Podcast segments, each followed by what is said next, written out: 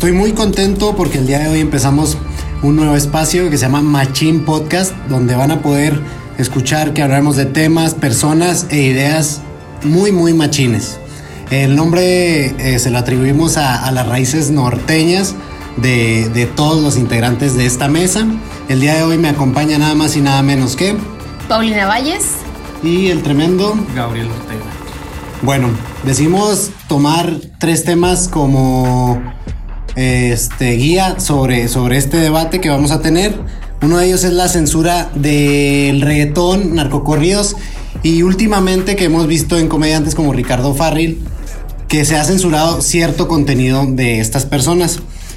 Además, existe una eh, iniciativa de, de un senador el cual se llama Salomón Jara Cruz, que más allá del análisis jurídico o de la iniciativa, quiero ver cuál es su percepción de este tipo de ejercicios o de la censura tal cual en los medios de comunicación.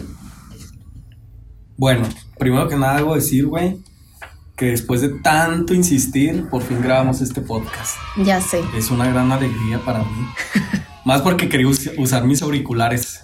Te ves muy tecnológico. Sí, sí, sí, muy, moderno. Oigan, pues mira, hijo, güey.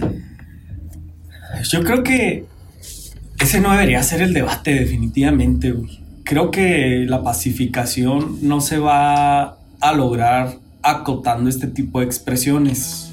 Un fiel seguidor de Tusa no puede estar en contra del reggaetón, güey. Tengo que salir a defenderlo. Eh, leí una cita del senador donde el vato se ve que conoce el tema, ¿eh? Puede parecer superficial, pero leyendo parte de la iniciativa, aproveché un momento ahorita y se ve que le sabe, No lo está diciendo eh, nada más para generar polémica. Debo ser sincero, ni lo conocía, pero tiene un muy buen apellido, Jara. Viene de, de un luchador histórico, pero no sé si sean familiares, pero bueno, eso no importa.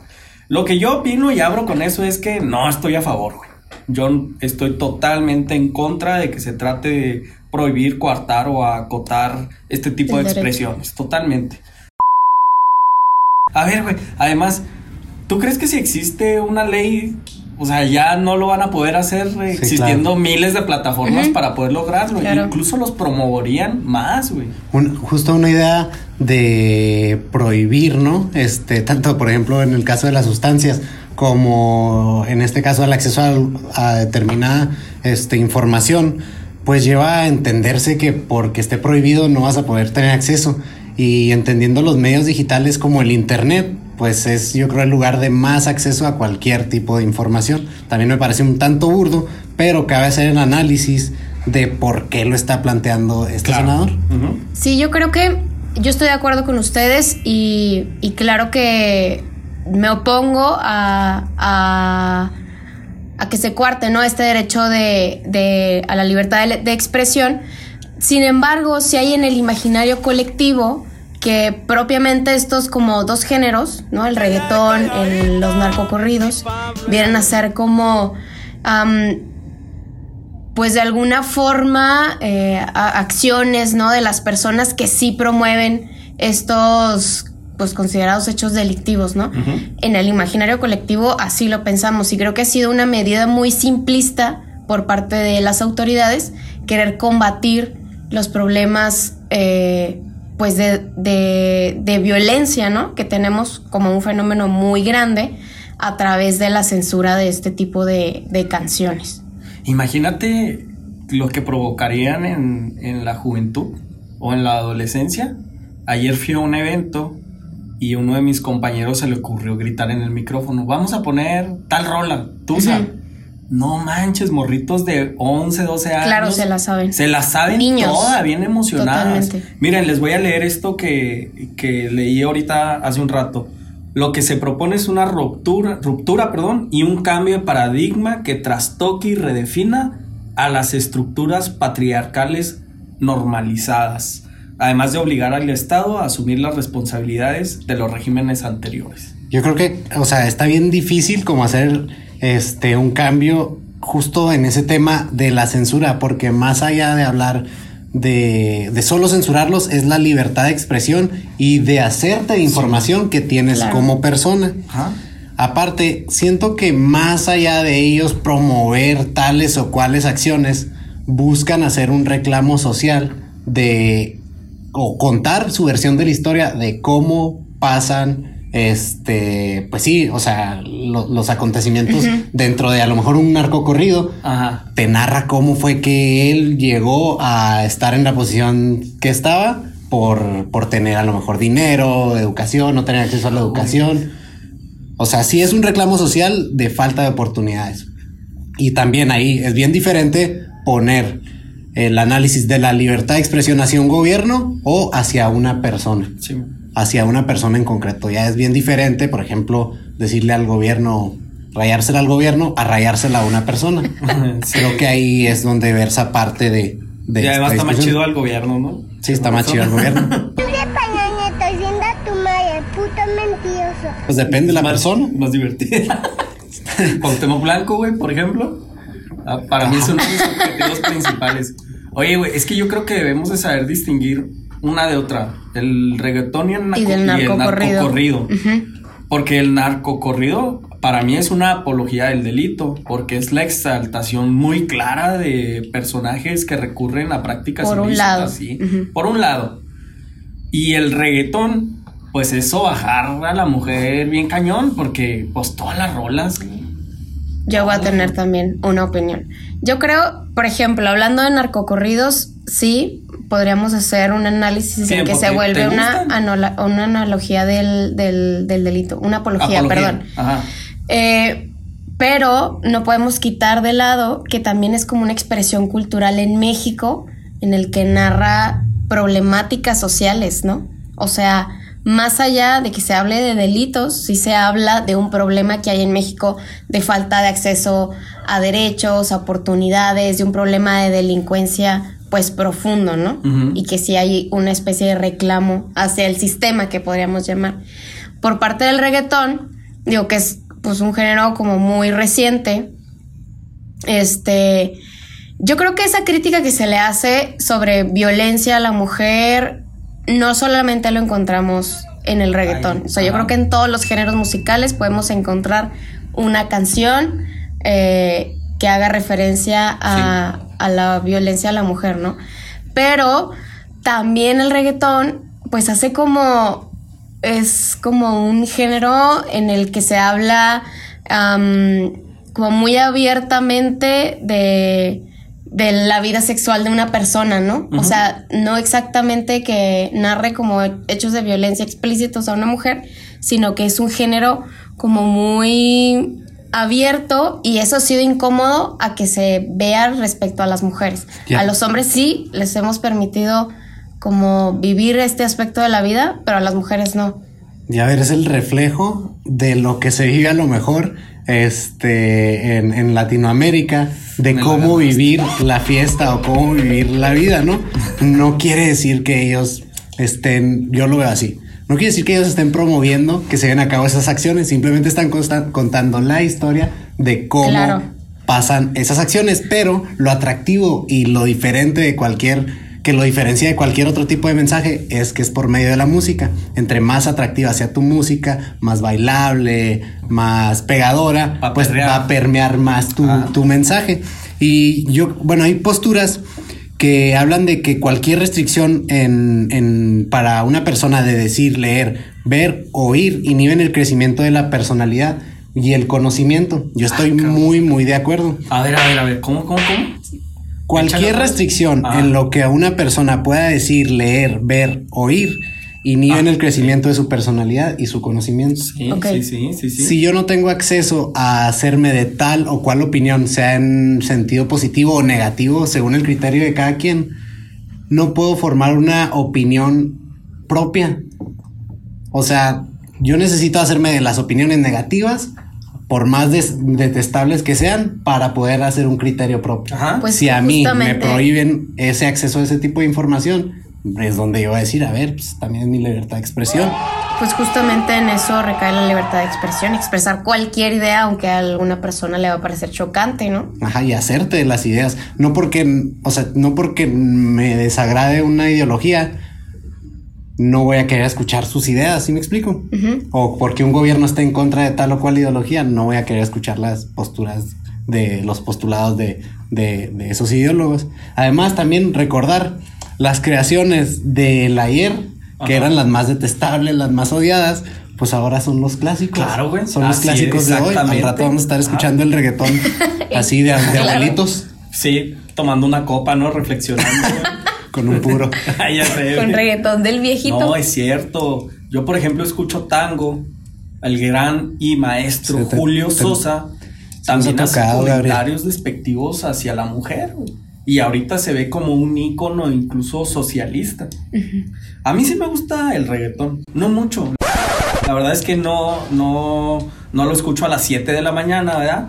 Pero pues cuando sí. voy a correr al gimnasio o algo así, pues sí me a escucharlo. Los narcocorridos igual, además soy de una zona donde está incrustada esa cultura bien cañón. Si tú vas a un restaurante, eso se Esa es la música que se ve. Con escuchar. razón la pistola, Gabriel. Acariciando mi AK-47. Ay, Gabriel. no, Pero- pero sí pasa. Pero es que es justo lo chido y lo bonito de la música. Que puedes posicionar cualquier tema, por más idiota que te parezca o por más tonto que ver, puedas tú percibir, ok. pero si lo haces de una manera creativa que a la gente le guste, va a permear. Una cosa, güey, es que tú te chutes dos, tres narcocorridos. Y otra cosa es que te alteres, te pongas modo plebada alterada, güey, y te salgas a buscar pleito, te salgas a hacer desmanes. Claro. O que te creas sicario.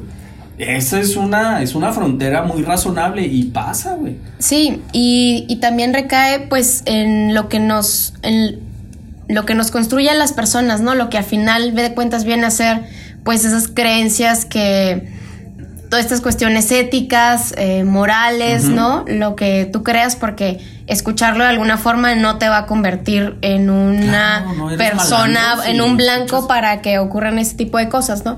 Y justo artículo 19, una organización que pues se dedica a muchísimos temas, entre ellos eh, la impartición de justicia, menciona que para hablar de una eh, apología del delito, pues no solamente es que sea una canción o una acción que haga una referencia a un delito propiamente, sino que hay que analizar ciertos aspectos. Se los menciono rápidamente, Sí, son creo que seis. Primero, el contexto de la 34, expresión, creo que son 145. El contexto de la expresión, el emisor, el contenido, la intención, el alcance y magnitud y la probabilidad o inminencia de daño. O sea, creo que sí son seis aspectos este, que nos podrían dar más luz respecto a considerar algo un- apología del delito o no. Y más como, por ejemplo, una canción, ¿no? O sea, que analicemos el contexto en el que se está dando un concierto de personas que les gusta cierto artista, ¿no? O sea, el alcance, la magnitud, la intención que se tiene de, de la expresión. Yo creo que sí es un análisis muy interesante. ¿Vas a aplicar una 19. sanción administrativa o pecuniaria en un concierto del Commander? ¿O qué Justo- onda? Llegas con tus boletas ya. Esa es una disposición y órale, ahí va. muy- Pues el día de ayer se anunciaron los artistas de, de la feria este, grandísima que se hace aquí en Chihuahua de Santa Rita. Este evento Olvídate. internacional. Sí, por supuesto. Este- Los artistas desde hace 10 Lo años. buscan, o sea, hay lista de espera de los artistas. No, me Y- dolió que no venga Ida Cuevas, güey. Oye, no Y venía. es parte de la ¿Que casa. no es de Chihuahua ya? Tiene su casa. Ahí en, en Ábalos, güey. Bueno, pues es justo parte de la discusión de la Feria de Santa Rita, el que toquen o no narcocorridos Sí, los, los artistas. Ajá, los Tigres del Norte Ah, específicamente. Los Tigres del Norte específicamente. Que más allá, fíjate, de lo que le puede gustar o no a la gente de los Tigres del Norte, esos vatos, todas sus mensajes, todas sus canciones tienen un mensaje positivo. Positivo. No sé si lo sabían, yo lo acabo de ver en un- su documental de Netflix. Este Ah, sí me lo recomendaste, güey. está muy bueno. No lo, no lo he visto. Ni yo. Pero también creo que no es una solución de tajo como a toda la problemática que No. hay atrás de, de, de ese- del tema del narcotráfico específicamente, Claro. ni de la misoginia. Ujú. Y este, ah, quiero hacer un paréntesis. Ok. A todos los que nos están escuchando, todos los artículos que se citen, este, revistas o insumos de conocimiento, vamos a estarlos poniendo en las redes sociales para que puedan enriquecer el debate. Bueno. Y. ¿qué Bueno, no lo-? Ay, acá, madre. Ortega no lo considero. no, sí me dijiste. Lo voy a hacer, lo voy a hacer. Ya se te fue el avión, Se ¿verdad? me fue el avión. Perdón. Paulina. Oye, pues mira, a mí me gustaría más que tener unas autoridades que, sí- que estén pensando en la punibilidad de cualquier conducta, que tuvieran una actitud positiva ante manifestaciones populares. Ejemplo, si yo fuera secretario, me sentaría, o de gobernación, me sentaría con el manager de los Tigres del Norte y le pediría, pues que entre rola y rola se aventara un mensajito bonito, pacificador, algo así como que pues, la gente Chihuahua, somos buenos y la madre. Claro. Algo así, porque imagínate, pues estás con los compas, unos copitas, o con la con tu Sí, morrita, claro. con tu pareja, y el fervor, la alegría, y que te avienten un mensaje así, lo captas. Si lo Sí, agarras. Yo creo que y- Bueno, pudiera parecer una acción muy sencilla, fácil, ¿no? ajá, o sea, como que eso Pero sí es como la nueva forma de combatir el problema de violencia, ¿no? El, el trabajar en esta cultura de, de paz, Sí. de acabar con esquemas en los que enseñemos o querramos sensibilizar a las personas respecto a la violencia, desde esquemas que criminalizan a las personas, desde contextos negativos, de temor, de miedo, ¿no? Estas podría ser lo que mencionas. ¿no? Ajá. Sí. Puede, puede parecer una acción sencilla, pero pues justo es trabajar en una cultura de paz. Es claramente lo que pasa con los cigarros. Los cigarros, lejos de prohibirlos, más allá de saber que es la- la- el producto de consumo que más daños causa eh, eh, a nivel salud, lejos de prohibirlos o de quitarlos de las tiendas, ¿qué hicieron? Pusieron una imagen Ah, donde sí, claro. aparece ahí algo detestable y no se te, no se te antoja fumarte un cigarro. Si lo vemos desde el punto de vista de quien permee mensajes violentos o misóginos, le cueste, ¿no? Le cueste algo. ¿Cómo? Pues así como dice Gabriel, antes de cada canción o de un disco, que digan esta canción contiene un mensaje misógino, por lo tanto tú sabes si quieres escucharla o no. Puede ser. También Claro. puede ser, muy válido. Porque güey. ahí los dejas, como, que, o sea, dejas que se expresen y de cierto modo estás como autolimitando. O sea, ellos tienden a autolimitar su libertad de expresión porque ya no va a ser tan rentable emitir esos, esos mensajes de odio o de violencia. es como los productos comestibles con mucha azúcar, güey, con mucha grasa saturada. Exacto. Pues como una etiqueta. Les dices que sí, Sí, justo eso, le dices que trae el producto, en este caso un producto musical, le dices que es exactamente lo que ¿Sabes contiene qué estaba pensando? consumidor. Ahora que estamos hablando de ejemplos, el, fe- el fair play en el fútbol empezó como una práctica internacional y ahora en el barrio, si tú haces algo malo, eh, güey, fair play, saque de banda y regrésamela. Ujú. Y así va permeando, ¿eh? Bueno, esa yo la aplico, humildemente voy a decir que soy muy bueno jugando fútbol. El tiro con chanfle. Aún no lo he puesto en práctica. No tengas. Y, y eso lo hacemos, eso lo hacemos y Ajá. son este tipo de micro señales que pueden funcionar y que nos pueden arropar a todos. Bueno, ya como dando un paso a concluir este tema, quiero que hagamos, no, quiero que hagamos una reflexión más allá. A ver. Todos estos ejercicios de censura, días en otros países, este, localidades o con otro tipo de información, han llevado a que los estados tomen una posición de ventaja o que quieran, siempre después de una censura viene algo, es más atractivo censurar más cosas. Ah, ok, es como probaste un poquito. Probaste de un dulce, poquito y quieres ya mal, sí. Por parte de los gobiernos. por parte de los gobiernos. Ok. ¿Qué tan delicado qué tanta repercusión pudiera ser que este, censuraran el reggaetón? Totalmente. Imagínate, se, se- se propone legislar y modificar la ley de radio y televisión, que son facultades y quien tiene la potestad es la Secretaría de Gobernación. O sea, imagínate a gobernación otra vez con las potestades legales para empezar a censurar. ¿Qué vamos a regresar? ¿A Barlet y sus apagones? ¿A- ¿Allá queremos ir?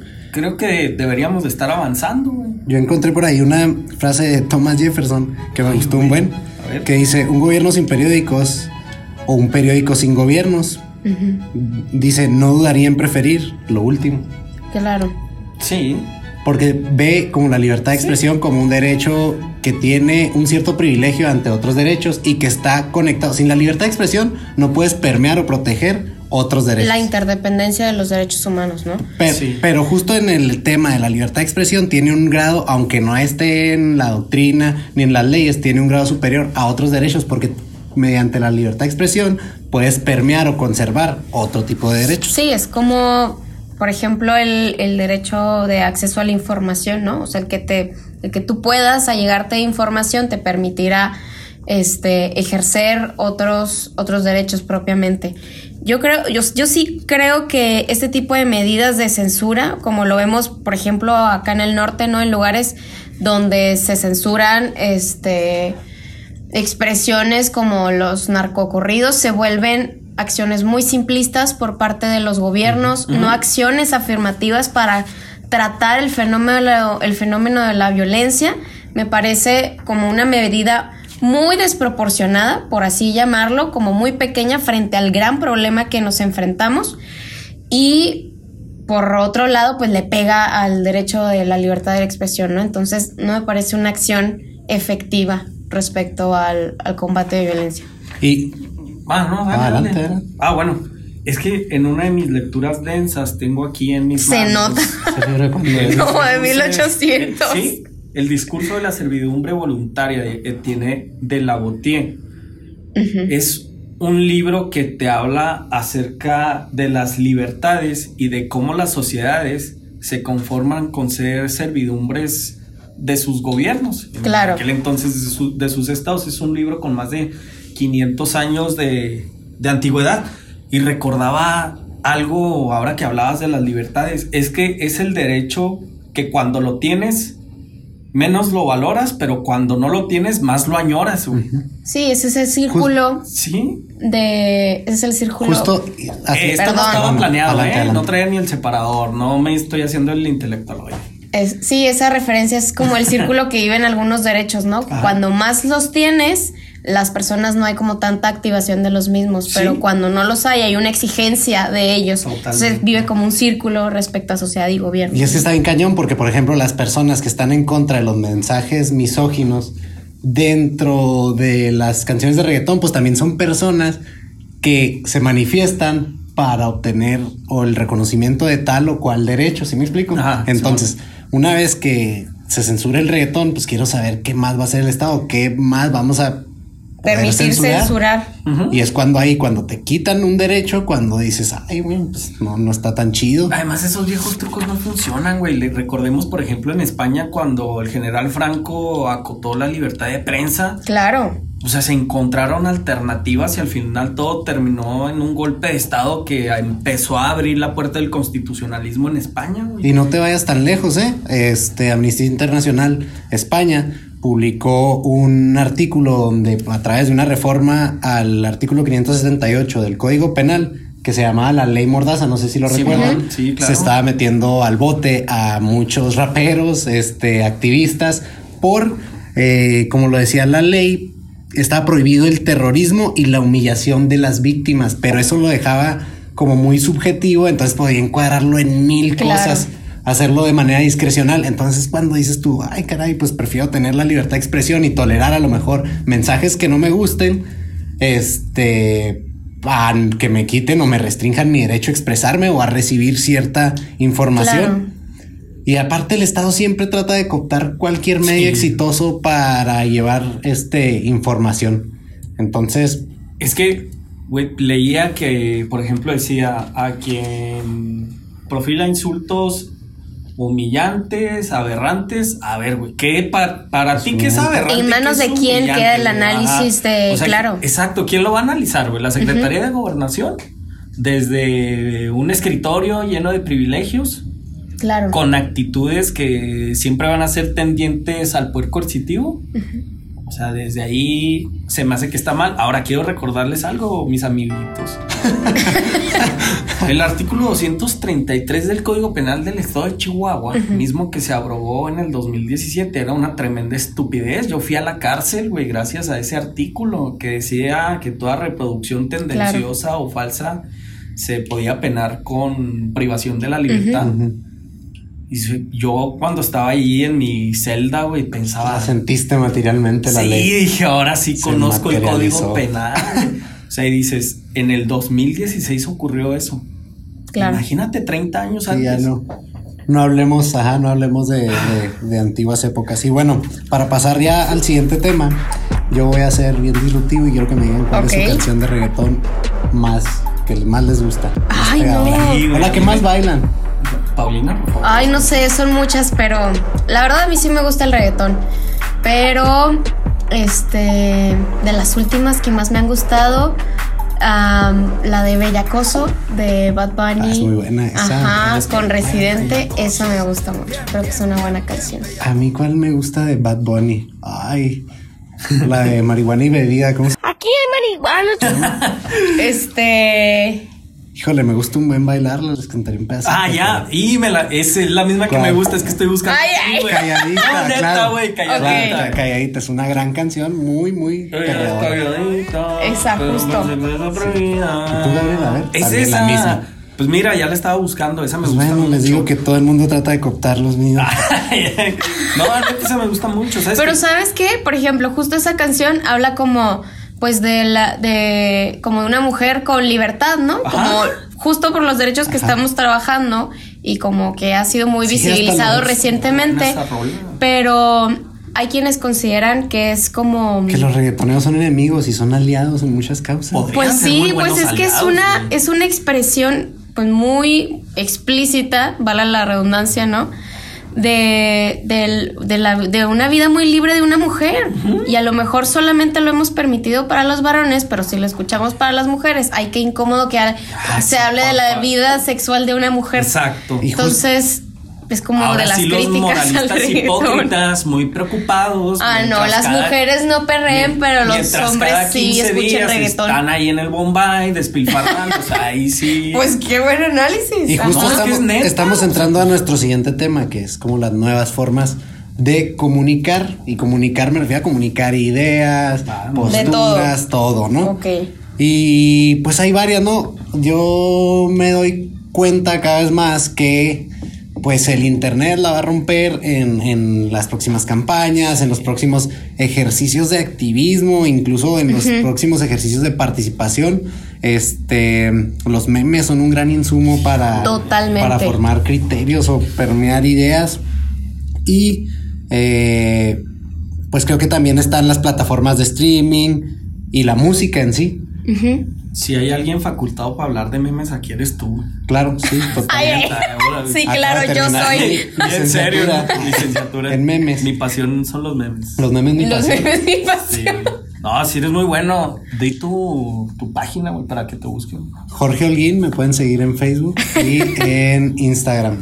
La verdad Yo es que yo particularmente soy súper fan de los memes porque hay veces que un solo meme, una sola imagen te dice todo un contexto, o sea, te da contexto, te da el mensaje y aparte te da como un cierto sentido de Y en humor. una imagen. En una sola imagen. Entonces es una forma muy efectiva de comunicar. Sí. Y mucho más cercana a las personas. Ajá. O sea, Sí, mucho digo, más. consumes más fácil. Exacto. Claro, Primero porque fácil. está, pues es una forma de que llegue a ti de manera muy sencilla, ¿no? Todo el mundo tenemos alguna red social y va a haber un meme. A diferencia a que vayas a leer un artículo o vayas a reproducir un video, ¿no?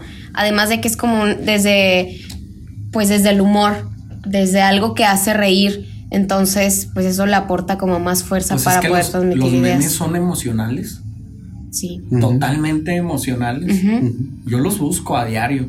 Me siento mal, busco un ¿Sabes cuál fue? sí, no, de verdad, de verdad.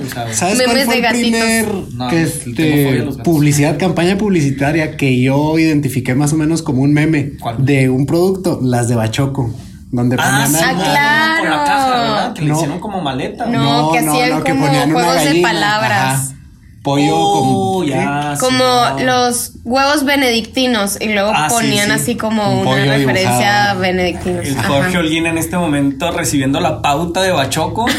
no fue, No. no, no quería así. Sí, sí, sí. Oigan, ejemplo, ahora que decías de, de las campañas políticas que vienen en el 2021, Bernie Sanders con su concierto con los Strokes. Claro. No, bueno, una maravilla. Que además es el target al que él quiere llegar, a, ese, a esos votantes. Sí, muy de acuerdo. Estuvo muy bueno. Es como si aquí, no sé, ¿quién te gusta? AMLO. Bueno. hubiera utilizado. Bueno, Es como- Sí hizo un concierto, Y es como la alianza este, que Bueno, hubo también sí, entre, pero no. Entre Bad Bunny, Ricky Martin Y Residente. y, y Residente para eh, destituir a un presidente de Puerto Rico. muy bueno. Entonces, pues sí, las formas de comunicación van evolucionando. Ay, Debemos de estar como muy al día para poder consumirla, porque hay información. Si tú le muestras un meme a una señora o un adulto mayor, no va a estar preparado para consumirlo. Primero que nada, no lo va a entender, va a decir, ¿qué es esto? Esto es una imagen y palabras. Ajá.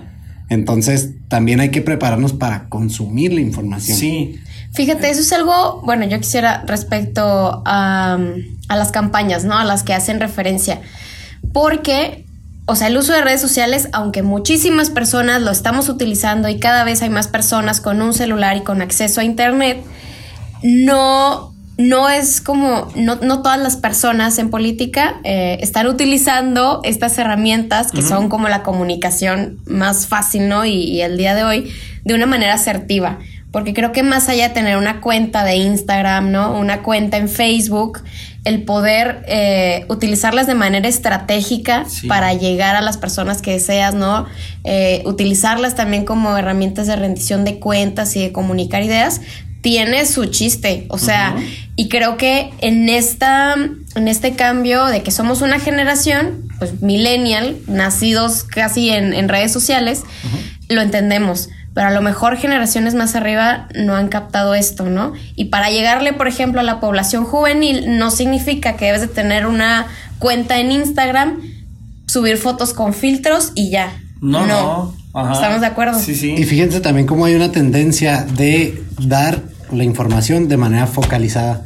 Antes no sé si se acuerdan, ustedes tuvieron la enciclopedia en carta en disco o en, Sí, sí, en la, en la secundaria, donde te dan un cúmulo de información en un disco. Ajá. Y ahora ves la información entregada de manera diferente. Si a ti te gusta el tema del reggaetón, vas a encontrar mucho material que hable solamente Sobre del el reggaetón. Claro. Entonces, esa es una ventaja muy grande que tenemos los jóvenes y las personas actualmente comparado con, con generaciones anteriores. Y además, más del 70% de la información que existe en el mundo se creó de 30 años hacia acá. Claro, con Hombre, internet. ahora andas hecho una enciclopedia, ¿eh, güey. Es que me, me- traes me- datos, pero Me chingué la encarta. güey, de ahorita no, Claro. Es más, todos estos datos los estoy consultando en la encarta. En este momento. 2007. Ya sé. Y Espera, espera, me estaba acordando de algo. Vamos, de algo retoma, que no. Ay, se me olvidó. Bueno, No. ah, ya, ya, ya, ya recordé. A ver, ¿qué políticos conocen que ahorita tengan una cuenta de TikTok, que estén activos y que sepan no. usarla? Ay, políticos. Erika Buenfil nomás, Ah, porque. no, ah, ya sé. Oye, No, pero no, ¿eh? hay, hay- Por hay un, ejemplo, yo no he visto. hay un líder de Turmequistán, el líder autócrata. No, no, ahora sí me Espérate. estás sorprendiendo No, mucho, chécate, eh. Ya chécate, sé. chécate, chécate. Quiero, les voy a poner el link del video para que lo vean. Es eh, un señor que pues, eh, dice ser el líder de Turmequistán y el vato hace un rap para favorecer las políticas públicas del país. Ok. Entonces está muy gracioso está porque pegando. se ve, no, no está Ah. pegando, es una burla en redes sociales. Entonces es como el gobierno tratando de hacer rap. Vladimir Ay, Putin no, también es claro. Vladimir Putin sí. también tiene así como dos, tres raps, ¿no? Entonces es como Justo eso es lo que quería decirles Sí, ahorita. que no estás- Sí, sí, pues que- también los gobiernos se deben de preparar para poder. Echarle ganitas porque luego se vuelve embarazoso. Es de, güey, qué vergüenza, no mames. Oye, sí, Ajá. es- me, escuché bien denso de así que dijeron, este güey que va a salir con el presidente de Turmequistán. Pero es que, ¿sabes O sea, qué? para empezar, ¿dónde está eso? Desconozco. Es entender que es sí son verdaderas herramientas de comunicación, que no es un juego, que Ajá, no son exacto, herramientas sí. solamente para diversión. Y si lo haces mal, también vas a comunicar algo. Entonces, creo que no se le ha dado la importancia suficiente a lo que son redes sociales en nuestros días, ¿no? Ajá. Sabemos una primavera árabe, o sea, un antecedente cañón de lo que fue una movilización social, ¿no? Entonces, o lo haces bien y triunfas con redes sociales, y si lo haces mal, pues va a ser una medida tu... Ridículo. Ajá. Que debe existir inteligencia digital. Que también justo en eso está basada la campaña del presidente Trump. Sí. en estrategias y digitales muy, bien planteadas. Digo, ahí también rayas en, Sí. en, en toda la crítica de Digo- lo que fue el uso de redes sociales para la campaña de Trump. Claro, pero, con las, ajá. las Que es, espérate, que es muy criticable, pero nunca se había puesto en discusión. Claro, o, O, sea, el, Cambridge vato, el vato es el Analytica- primer cabrón que hace eso. Sí, Entonces- es- Bueno, es como el an- es como el antecedente tan fuerte ajá, de- de... lo que con Cambridge Analytica, pero pues también, o sea, hay antecedentes de otras campañas no tan grandes como la que fue la de Trump. Pero ese es un buen tema y en el que se debate sobre lo ético, ¿no? Y sobre la pues manipulación, a final de cuentas, de las personas a través de lo que vamos decidiendo ver o no ver en internet. En algún momento de su vida mi sobrino va a escuchar esto, casi creo, y Claro que debo sí. decirte, amado Santi, El que te, Santix. que te utilizo como conejillo de indias en Ay, TikTok. Santi, no. Es que lo- O sea, tienes No TikTok, te- Gaby? sí, tengo una Yo no cuenta. tengo TikTok. Y sus videos donde está bailando los edito, güey. y les- Claro. Les pongo El- música y la Y quiere ser famoso a través del pobre Santi. Sí, El TikTok es la red social, güey, que así la veo despreciable, güey. Digo, no mames, ¿En serio? güey, la Pues gente es que está en banal, TikTok, qué onda, pero sé que algún día voy a caer. Vas a voy caer, a caer, ¿no? como Yo me fue el. Snapchat, como fue en los filtros de que Instagram. Snapchat Snapchat, sí caí y sí me no gustó, utilicé. pero en el TikTok yo creo que es como de la personalidad de cada una de las personas, ¿no? O sea, yo no, creo que no, no me vería haciendo eso. Al rato. Ay, ay, la Paulina. bien- Síganme en TikTok, conservadora, Ay, güey. me, la- me la imaginé haciendo así un, un TikTok con el de ¿Me estás viendo la cara de Ajá, estúpida?" sí. No, sí está muy bueno, a mí me gusta mucho. Pero a final de cuentas puede utilizar, puede ser utilizado, o sea, como una herramienta para comunicar cosas chidas. Sí, además estamos Desde aspectos divertidos. Nosotros estamos en esto y tenemos que estar actualizados. No, y la, y la neta, este, se ve gran diferencia cuando publicas a lo mejor cualquier temática, ¿no? Y le pones un meme que hable del tema No, y la idea puede ser la más seria del mundo. Pega Exacto. mejor, o sea, no digo Sí. que se haga viral, ¿verdad? Pero es mejor recibido Yo lo he visto en que mi solo experiencia texto. también. Sí, el que pongas una opinión bien Pinche fuerte en. Facebook, ¿no? O sea, un asunto público de un problema o algo, poquitos likes. Sí, Pero si pones lo mismo frustrante, ¿eh? o en palabras más cortas y, y con un meme, no manches, sí pega diferente. A mí me pasa muy seguido, ahora que hice mi portal informativo y de opiniones. GabrielOrtega.org. No, punto com, punto MX. Punto com, Ok. punto MX. Güey, Ahí tanto me el costó el dominio como para que digas punto .org. Me, me paso a veces escribiendo, ay, tampoco voy a decir horas, ¿verdad? Pero pues si te chutas una horita escribiendo, güey, una nota y dices, esto es un madrazo. Esto va a pegar cañón. Sí, sí, sí. Pulitzer, o sea, O ajá, sí, sí, Y ya me viene el avión yendo a recoger mi Pulitzer. No mames, dos likes, tres likes. Sí, O, pues pues, así pasa. Te metes a, a ver las estadísticas y bien pobres. y luego publicas algo superficial, güey, algo que se te ocurrió en el momento. Ajá. Y yo he tenido hasta nueve, diez mil veces compartido una publicación por eso. Claro. Y es cuando los sentimientos llegan a. Pues a es justo el ir aprendiendo cómo utilizar Pero las también manejando herramientas. tus Claro.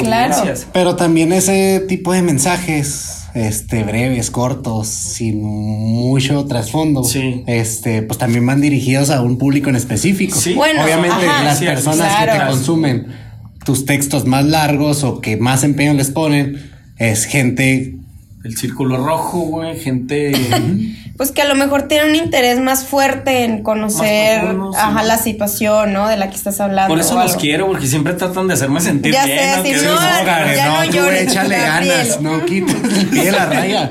Esos verás al rato cuervo. todos esos de las que compartieron van a leerte. Gracias. Oigan, y bueno, yo quiero pues pasar ya al siguiente tema que Ah, también va ¿vamos muy rápido? No, no, no vamos. No quedamos que hoy íbamos a grabar cuatro horas.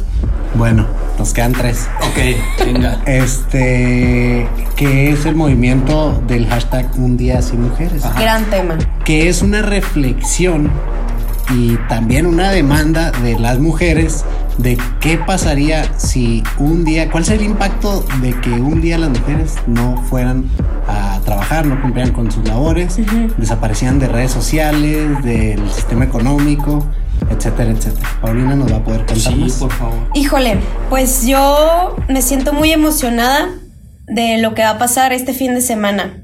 De primero, una movilización eh, desde un aspecto, pues positivo o no sé cómo llamarlo, el que vamos a salir las mujeres a las calles a manifestarnos, pero luego el día, el día lunes 9 esta manifestación de paro por muchísimas mujeres me parece algo extraordinario. Y aunque sí tenemos un antecedente de las mujeres en Islandia, ese día de 1975, si no me equivoco, en el que casi el 90% de las mujeres se organizaron, eh, vamos a tener una referencia muy, muy grande de lo que va a pasar este lunes en México. A mí me sorprende el, el número de mujeres que estamos coincidiendo eh, sin importar ideologías. Y yo creo que eso es muy importante porque se está volviendo también un, punto de, de, concentrarnos y poder platicar las mujeres las los diferentes eh, consideraciones que tenemos sobre ciertas ideas, etcétera.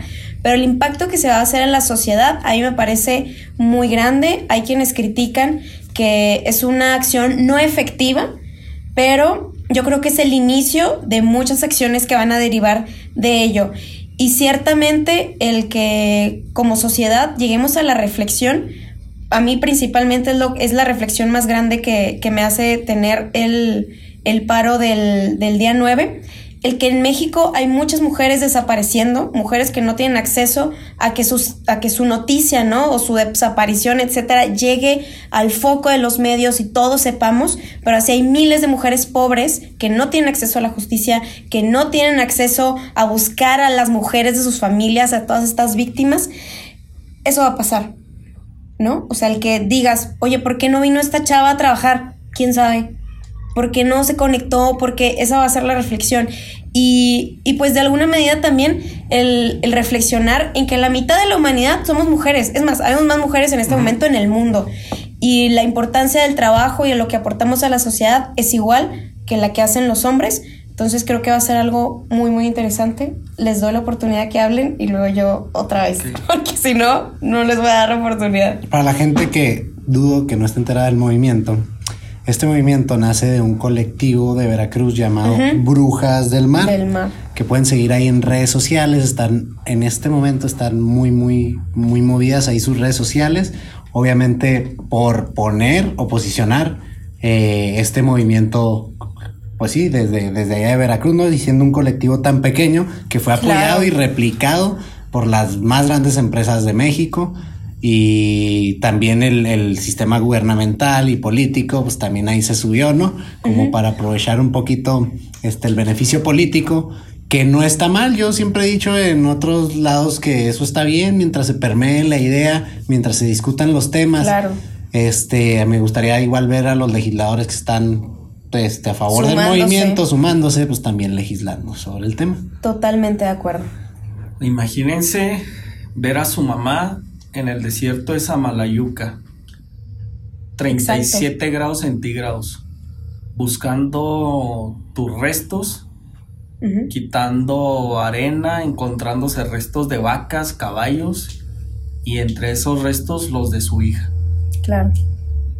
Debe ser brutal, debe ser una experiencia no, no, ni siquiera hay palabras. Exacto. Y sabes, es algo bien interesante lo que mencionas, Gabriel, porque hemos, hemos como focalizado el, este ejercicio de empatía a decirlo.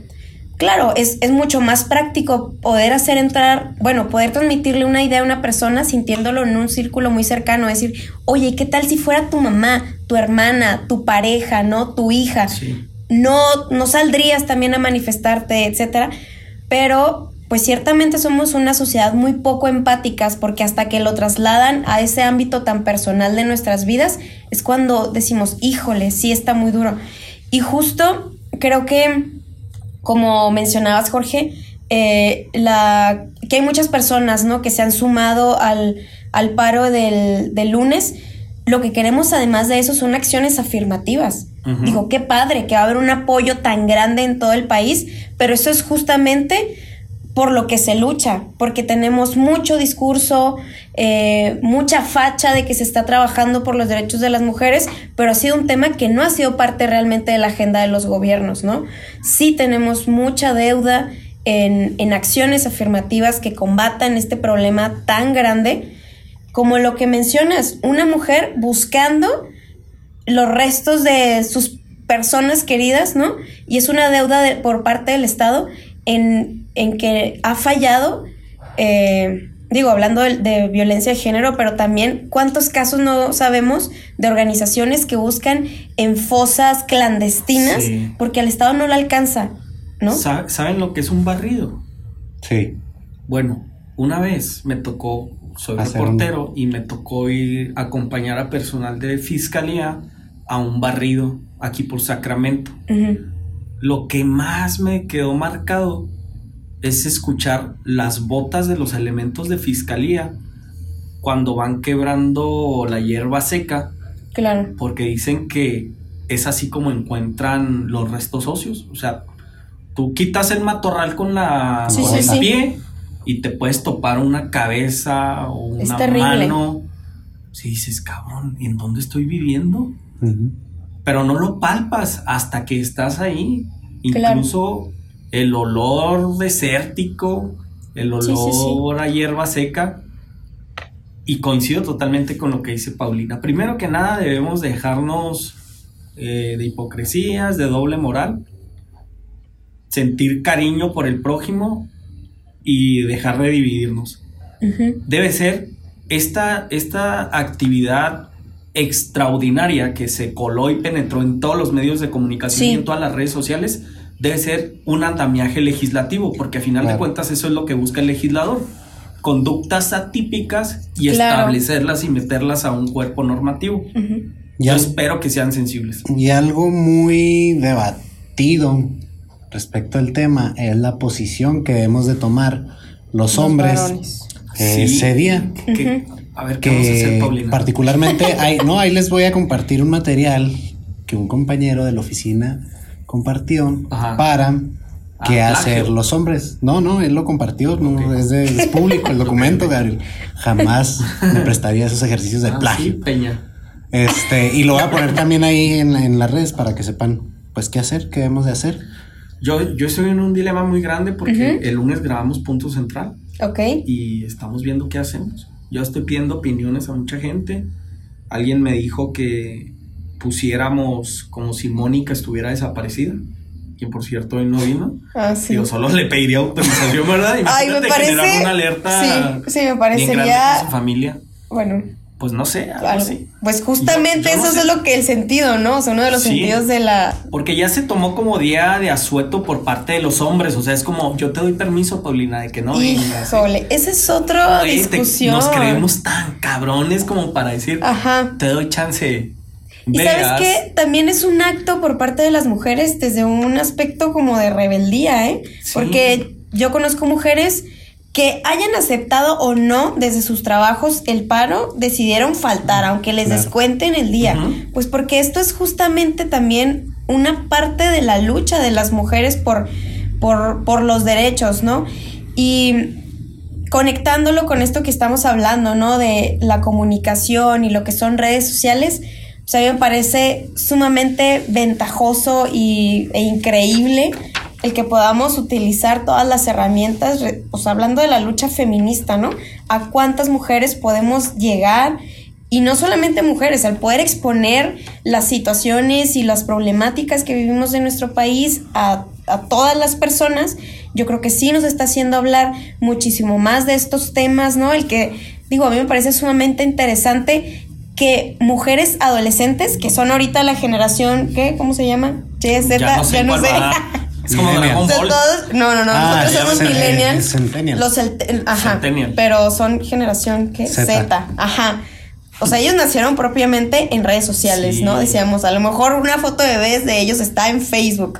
Entonces, gran parte de la lucha de, del- de la ola feminista en este momento ha sido tomada por ellas, ¿no? Entonces, a mí me parece sumamente interesante y que se estén trasladando estas pláticas a las mesas donde comen las familias, Sí. ¿no? Me parece muy, muy importante. Claro que siempre habrá, pues, este, diferencias de opiniones, etcétera. Sin embargo, yo rescato que va a ser un evento en el que nos vamos a reunir mujeres con ideologías de todos tipos, de derecha, izquierda y de lo que tú quieras, centradas en que hay un problema de violencia hacia las mujeres. Totalmente de acuerdo. Muy buena reflexión, Pau. También, pues, hacer el análisis de que el feminicidio es la última forma de materializar la violencia de género. Totalmente. Es decir, antes Ay, del feminicidio, antes del feminicidio, este, pues hay muchas otras de formas de, violencia. En México, fíjense bien. Ay, ay. El Ah, sesenta- el dato. No, este dato ya lo, tra- lo tra- Jorge, lo traía aquí. hace mira, que trabaja para los traía aquí en, en mis apuntes ya de antes. Ok. El 66.1% de la población de mujeres en México, como equivalente a 30 millones, han enfrentado algún tipo de violencia eh, alguna vez. Económica, social, psicológica. Claro. Así es. Que mucha de este porcentaje de violencia se puede traducir en violencia de género. Ok, Sí. sí, ya. Que puedo asegurar que yo creo que más del 40%. Claro. Sí, fácil. Y Chihuahua, si somos un estado con altos números de mujeres que hemos sufrido violencia, ¿no? Desde un carácter de violencia de género, que ahí podemos meter muchos tipos de, de violencia. Y, y sería interesante analizar qué, qué ha pasado con las otras mujeres, ¿no? Claro. O sea, realmente tenemos una cifra de 8 de cada 10 mujeres, por ejemplo, pero a lo mejor esas otras dos mujeres también han sufrido un tipo de violencia, pero lo hemos normalizado tanto, ¿no? Este esquema de machismo, etcétera, que no es considerado Una como famosa tal. cifra negra, ¿no? No hay denuncia, no hay nada. Y se O queda no conoces, exacto. Cierto. ¿Qué acción vas a tomar tú, Gabriel? Este, Sí, platíquenme. este Eso lo he pensado durante toda la semana. Yo lo primero que voy a hacer y que estoy haciendo ya desde hace un par de días es poner a disposición el programa a otras voces que me digan cómo puede ser más útil ese espacio. Creo que a veces no valoramos que todos los lunes tenemos un espacio completamente libre Claro. en televisión que podemos explotar y podemos utilizar. Número dos, en mi casa, digo, co- con las mujeres que habitan en mi entorno, es echar una buena plática al respecto. claro. Creo que, primero que nada, Súper bien. nutrirlas de información de a lo que yo puedo acceder por dedicarme a la comunicación y pues tratar de hacer conciencia. Y la más importante es desde ahorita enseñar a la única de- descendencia indirecta que tengo, que es mi sobrino, güey.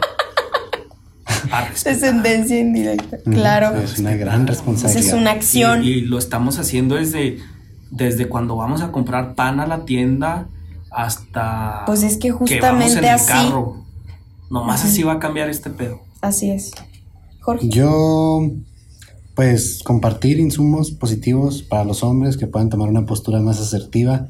No importa si no están de acuerdo o están pues, este, totalmente en contra o están de acuerdo.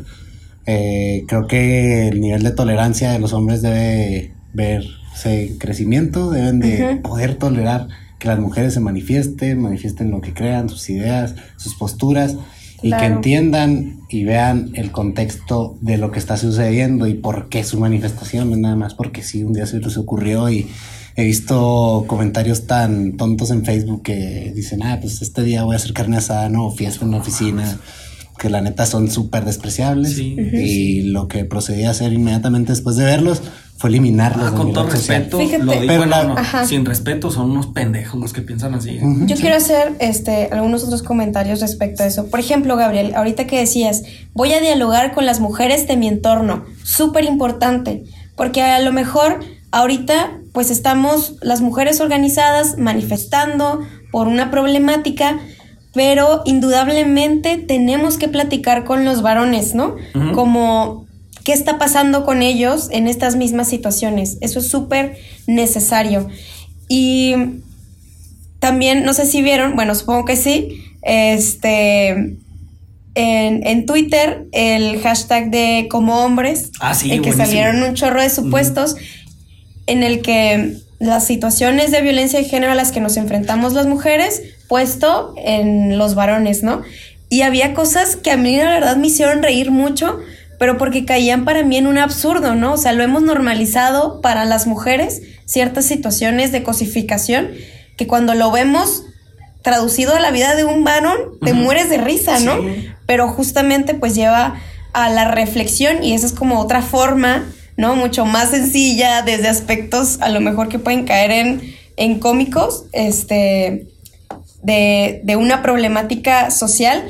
Y respecto a todo ese material graciosito que comparten los varones, ¿no? Referente al 8 de marzo, al paro del día 9, así me han llegado muchos videos en los diferentes grupos de WhatsApp el del que hay como un tráfico súper organizado así Ah, de sí. bicis y de carros y de personas cruzando la calle y luego el 9 de marzo cuando las mujeres no conduzcan, Ay, o sea, chistosos, qué totalmente creativos, ¿eh? Que bueno, ahí Híjole, vamos a. derivado de un esquema machista, ¿no? Y así muchos videitos del video de en princesas en peligro de extinción y híjole, muchos videitos de este tipo y yo cuando los vi dije, ¿cómo puede ser? Y se los iba a mandar a una amiga bien enojada, dije, "No, este con material no merece ser compartido. O sea, y que nadie responda a eso, porque ahorita en redes le das más vuelo a algo a veces que tú no estás de acuerdo o es algo negativo, pero a fin de cuentas libertad de expresión. Pero ya ¿no? hablemos justo del primer debate, exacto. La libertad de expresión. Claro, y fíjate, sobre eso yo quiero decir algo. Una de las filósofas que ha sido como referente en, en hablar de ética, Adela Cortina, una filósofa española, este, Hombre, oí. Dios, qué debate el de. este, ella tiene una, bueno, su especialidad es la ética y la moral, ¿no? Y en un, en un episodio, en un podcast en el que participa, que también ahí lo, lo dejaremos, habla en que todas las personas son respetables por el solo hecho de ser personas. Y yo creo que ahí coincidimos. Sin embargo, las opiniones de esas personas pueden no ser respetables, ¿no? Entonces, ¿qué crítica y qué opinión tan dura en este momento de redes sociales que si vemos algo que no nos gusta, luego se vuelve comidilla y esos, come- esos comentarios incendiarios que ves en las publicaciones, ¿no? Pero el que prevalezca, que es una persona a final de cuentas y cuenta con una dignidad, y que digas, bueno, no respeto tu opinión, no estoy de acuerdo contigo, pero a final de cuentas, pues si es una persona y punto, se acabó, ¿no? ¿Cierto? Es Así deben de ser. Así deben de ser todos los debates Es que un, es un tengan interés. Un Este, límite muy, muy acertado. Oigan, pues bueno, se nos acabó el tiempo. Estoy verdad Qué muy rápido. contento de que me han acompañado el día de hoy por ser nuestro primer capítulo. Espero tenerlos aquí muchas, muchas más veces. Bravo. Para los que nos escuchan, es importante hacerles conocer que vamos a estar teniendo entrevistas de historias de personas este, muy chidas. Las van a estar escuchando poco a poco. Vamos a tener este, más invitados. Si tienen alguna, algún tema que queramos discutir o quieren venir, háganoslo saber ahí por redes sociales. Y con gusto los invitamos. Recordarles también que los insumos de este capítulo van a estar este, pues, publicados en todas nuestras redes. Que nos sigan, que nos compartan, que nos apoyen, que de verdad es un esfuerzo este, independiente que estamos haciendo puros jóvenes y pues que va a estar bien chido. ¿Algo que Uh. quieran agregar? Yo sí. En diversas plataformas he visto que a veces comparten y promueven la venta de artículos de personas y de emprendedores que tienen sus primeros negocios. Bueno, pues así como a ese emprendedor le puedes comprar un café una donita y le vas a ayudar mucho, Claro. yo les pido de la manera más humilde y modesta que compartan las notas que subo al portal porque Yo pensé que ibas a decir que ahí está tu tarjeta para que te depositaran. No, güey. No, no, no, güey. No, no, claro que no. gabrielortega.com.mx. Cualquier nota, si les gusta y si es digna de compartir, eso ayuda Yo mucho. te comparto porque soy fan de tu contenido. Muchas gracias, Bravo. muchísimas gracias. Aquí pues se está desplegando todo el contenido. De lujo, aquí lo estamos viendo. También ahí se las ponemos. Gracias, Jorge. Para eso vine.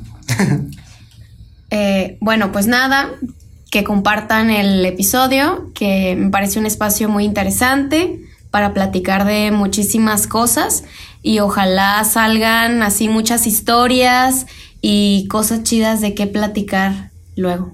Claro, vamos a estar aquí discutiendo bien, bien machín. Nos vemos.